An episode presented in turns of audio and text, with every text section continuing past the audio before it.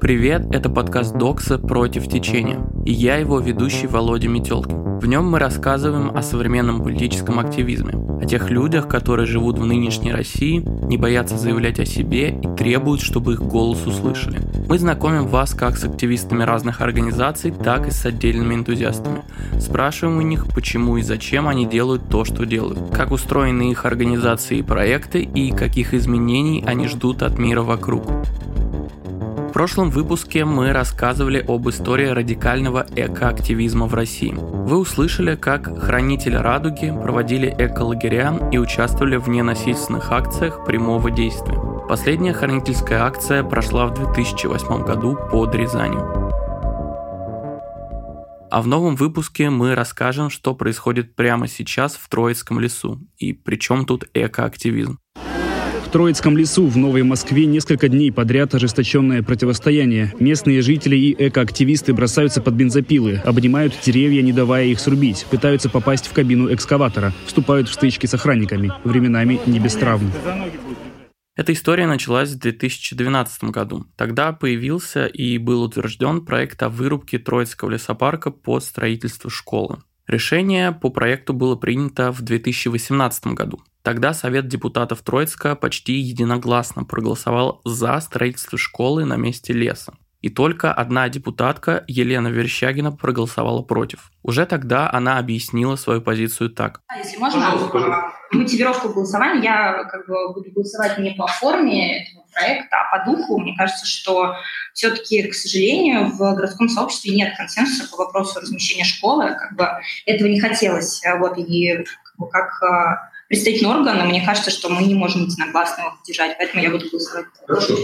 Подготовительные работы к стройке школы начались в 2021 году. Тогда же начались субботники против планируемой вырубки. Надо сказать, что Троицкий лесной массив – это уникальный природный комплекс в составе Зеленого фонда Москвы. Естественная экологическая система, природный ландшафт, крупный зеленый массив – это места обитания десятков редких и даже исчезающих видов растений и животных. Некоторые из них занесены в Красную книгу Москвы.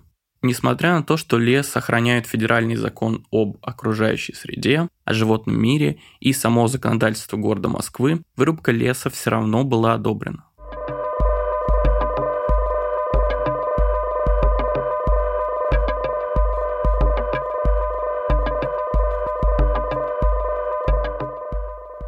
10 января 22 года в Троицкий лес въехала техника. Начались строительные работы на Октябрьском проспекте. Трактор чистил дорогу в лес, привезли строительные блоки для ограждения участка, рабочие обмотали ленточками лес. Жители своевременно приняли решение протестовать. Они устроили марш снеговиков на территории леса, слепили снеговиков и закрепили на них плакаты с лозунгами против вырубки. Конечно, на место протестов жителей быстро приехало два автобуса с полицией. Тем не менее, семьи с детьми продолжали лепить снеговиков и петь колядки.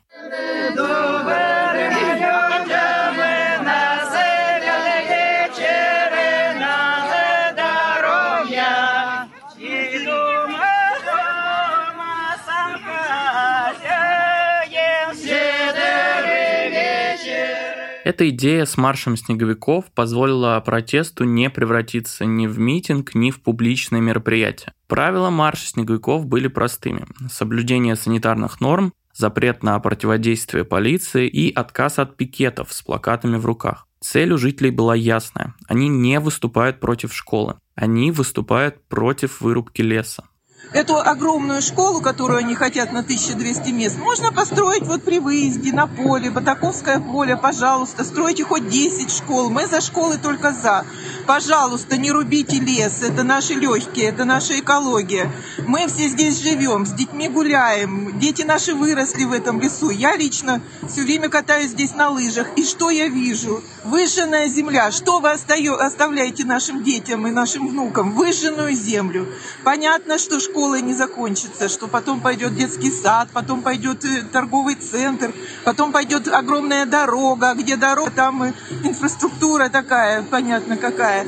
И мы знаем, что потом будут таунхаусы строить, коттеджи.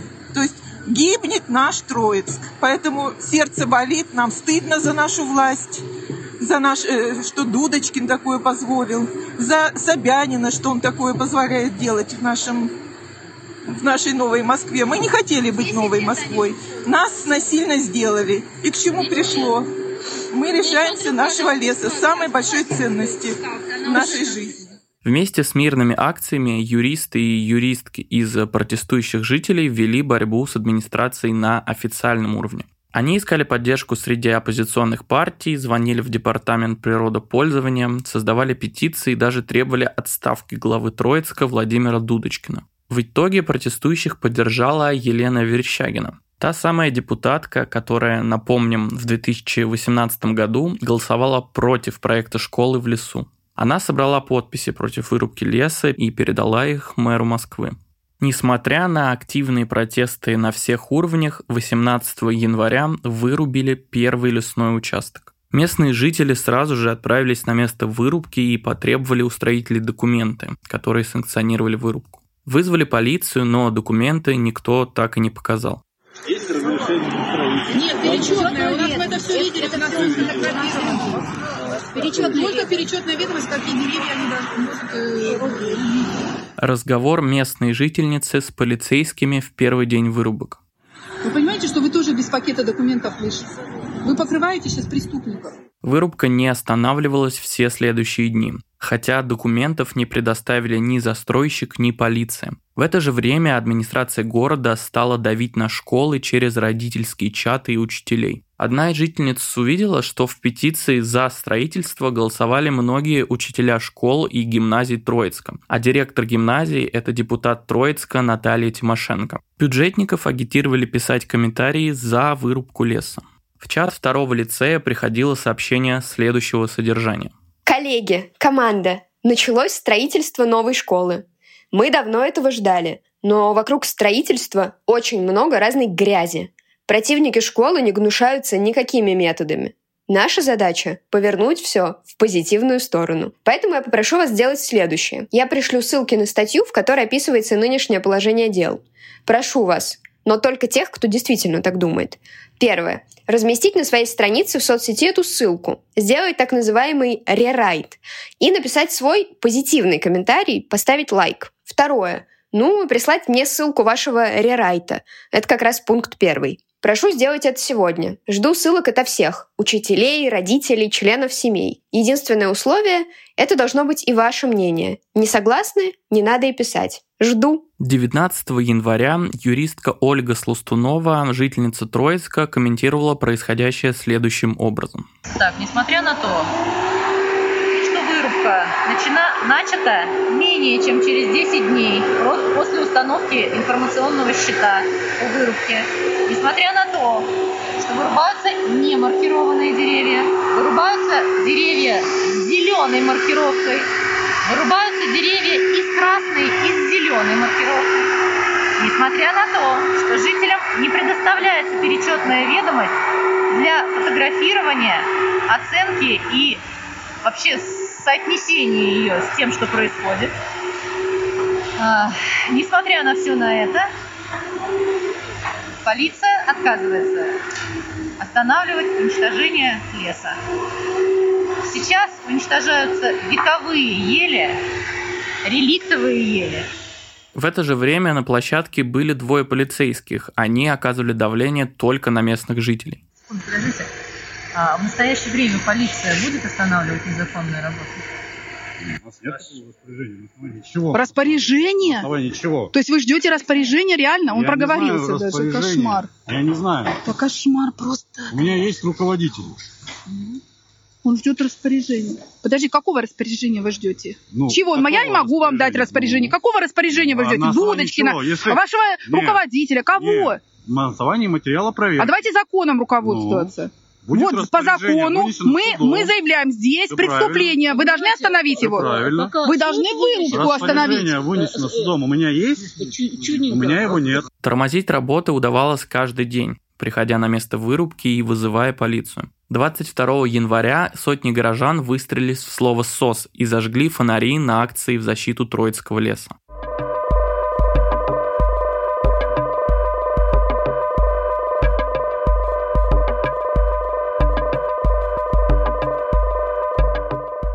24 января протестующие перешли к более радикальным ненасильственным действиям. Чтобы спасти деревья, местные жители обнимали их и закрывали своими телами от бензопил. Тогда же в лесу появились неизвестные люди в медицинских масках. Они оказывали сопротивление жителям. Известно, что некоторые из них представлялись как Чоп Смерш из Краснодара, который, к слову, был закрыт еще в 2019 году. Понятно, что ни полицейские, ни руководители стройки не заинтересовались появлением этих странных людей. Вскоре вспыхнули первые конфликты. Жителям удавалось тормозить вырубку, и лесорубы становились все агрессивнее. Они пилили деревья все опаснее, угрожая протестующим физической расправой. Представьте, вы пытаетесь обнять дерево, а рядом с вами рослый мужчина, который размахивает заведенной бензопилой и попутно оскорбляет вас.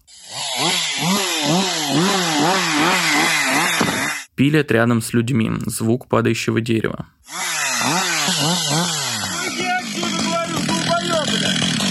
Уйди, говорю, пошла, бля! Долбоебина, бля! Я отсюда, блядь, заебал, бля! Я тебя! Уйди отсюда, бля!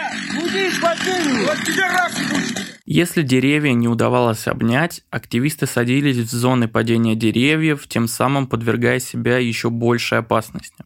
Во время этих конфликтов им удавалось узнавать все больше и больше о вырубке. Например, что диаметр уничтожаемых деревьев не должен превышать 80 сантиметров, а средняя высота 22-25 метров. Но на деле стволы спиленных деревьев достигали 100 сантиметров в объеме, а их высота была больше 50 метров. Вырубщики могли общаться с жителями вот так.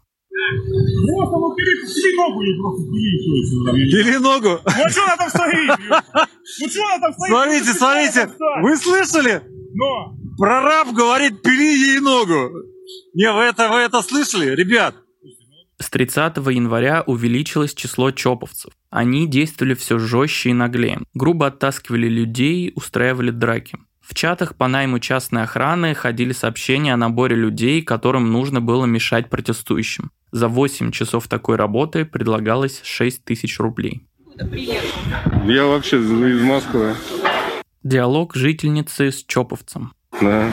Хорошо, давай дальше. Я из... Есть парк рядом? Конечно, есть. Дети гуляют? Гуляю. Есть чем дышать? Есть чем дышать. Молодец. А хули ты там Зачем? В один из дней жители и жительницы Троицка смогли дозвониться до главы города, Дудочкина. Почему? Потому что то, что творится на том поле, которое мы сейчас называем поле скорби в Троицке, там избивают жителей Троицка. Их толкают в снег. Неизв... Значит, еще раз, еще раз. Э, люди, вас толкали в лесу! Да! Разбили! Да! 3 февраля Совет по правам человека сделал заявление, что из-за обращения кандидата в депутаты Мосгордумы Даниила Махницкого они рассмотрят ситуацию в Троицке. Тем временем в ночь с 3 на 4 февраля были вырублены почти все деревья на первом участке – хотя работы ночью запрещены и недопустимы. Очень шикарный, красивый лес, в мы гуляли. А, просто гуляли с детьми, с собаками гуляли. Сейчас я вот честно смотрю с болью на эту пустыню, на эти пеньки вырубленные. Вот, и призываю всех, конечно, подойти и спасти остатки леса, потому что понятно, что какое-то строительство школы только начало. Я уверен, что кончится тем, что вырубит все. Но еще меня поражают вот те молодые люди, которые стоят э, сзади. Я зашел, их очень много. Молодые ребята, я не знаю, откуда их э, сюда при, призвали, пригнали, я не знаю. На самом деле, вот вся молодежь, прогрессивная молодежь как раз должна стоять на нашей стороне, защищать э, свое будущее. И меня поражает другое, что э, как вот власти, те, кто должен делать нашу жизнь лучше, делают нашу жизнь хуже. Вот все протестуют, все говорят, что здесь это не надо, она не нужна. Все это понимают, но почему-то делают наоборот. Вот э, люди, приходите сюда, поддержите нас, поддержите город Троицк. В ночь с 4 на 5 февраля вырубили оставшиеся деревья на участке. Кроме того, ночью чоповцы избили некоторых активистов. Одному из них сломали челюсть и оскорбляли местных жителей. Ходили ночью, какая обстановка сейчас, а, как жители настроены, как вы считаете, на что рассчитывал застройщик, когда ночью все это проводил?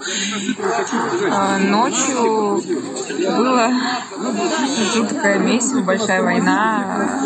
Здесь совершенно не было рамок, людей унижали, избивали, а, таскали, лично меня душили. И ну, это было очень страшно, это было темно, здесь не было света. Было как-то совершенно неконтролируемо, хаотично. Их было очень много людей в этих вот. Вот наших людей было не так много, мы звали людей из всех ближайших домов.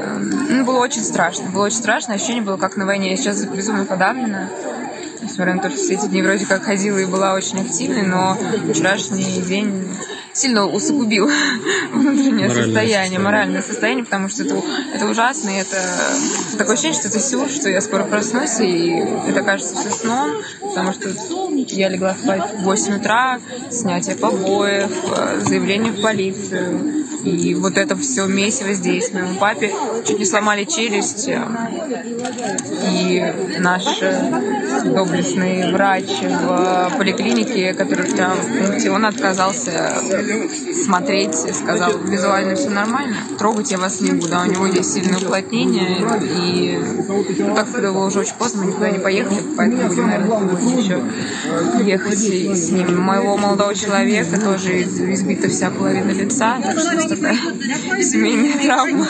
Ночные работы запрещены, но это не мешало лесорубам. Вместе с этим они избивали и издевались над активистами, которые пришли в лес ночью.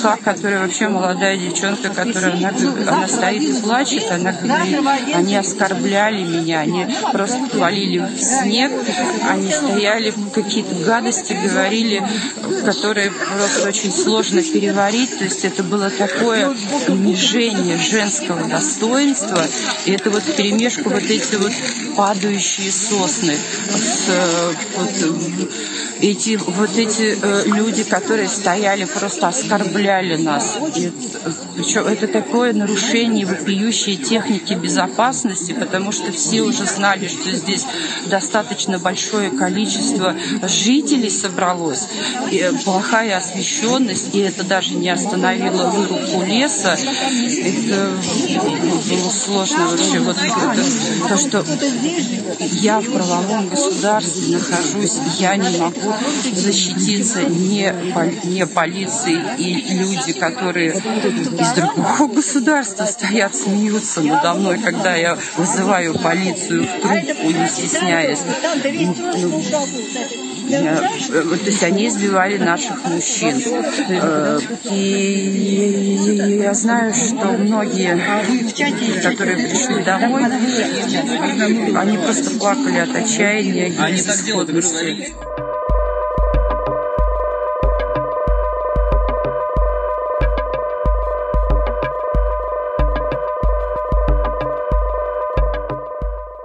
5 числа также приехал депутат Сергей Митрохин от «Яблока» и начал отговаривать людей от каких-либо протестных действий. Когда жители рассказали, что строители возводят забор, Митрохин отвел их в сторону. Тем не менее, жителям удалось найти некоторый консенсус.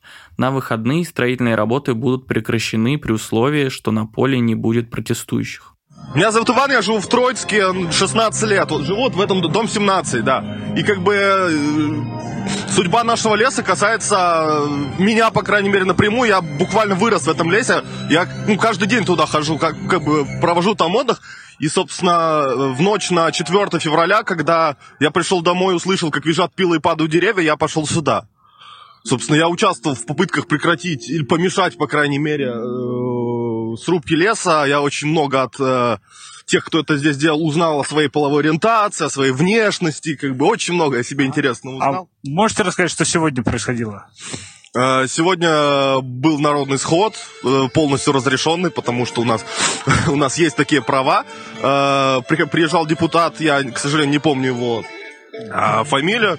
Потом мы зашли сюда во главе с юристом, чтобы попросить у местных, э, местной администрации строительной, или как это называется, не знаю, э, получить документ. Насколько сейчас стало известно, срок действия этих документов, он истек.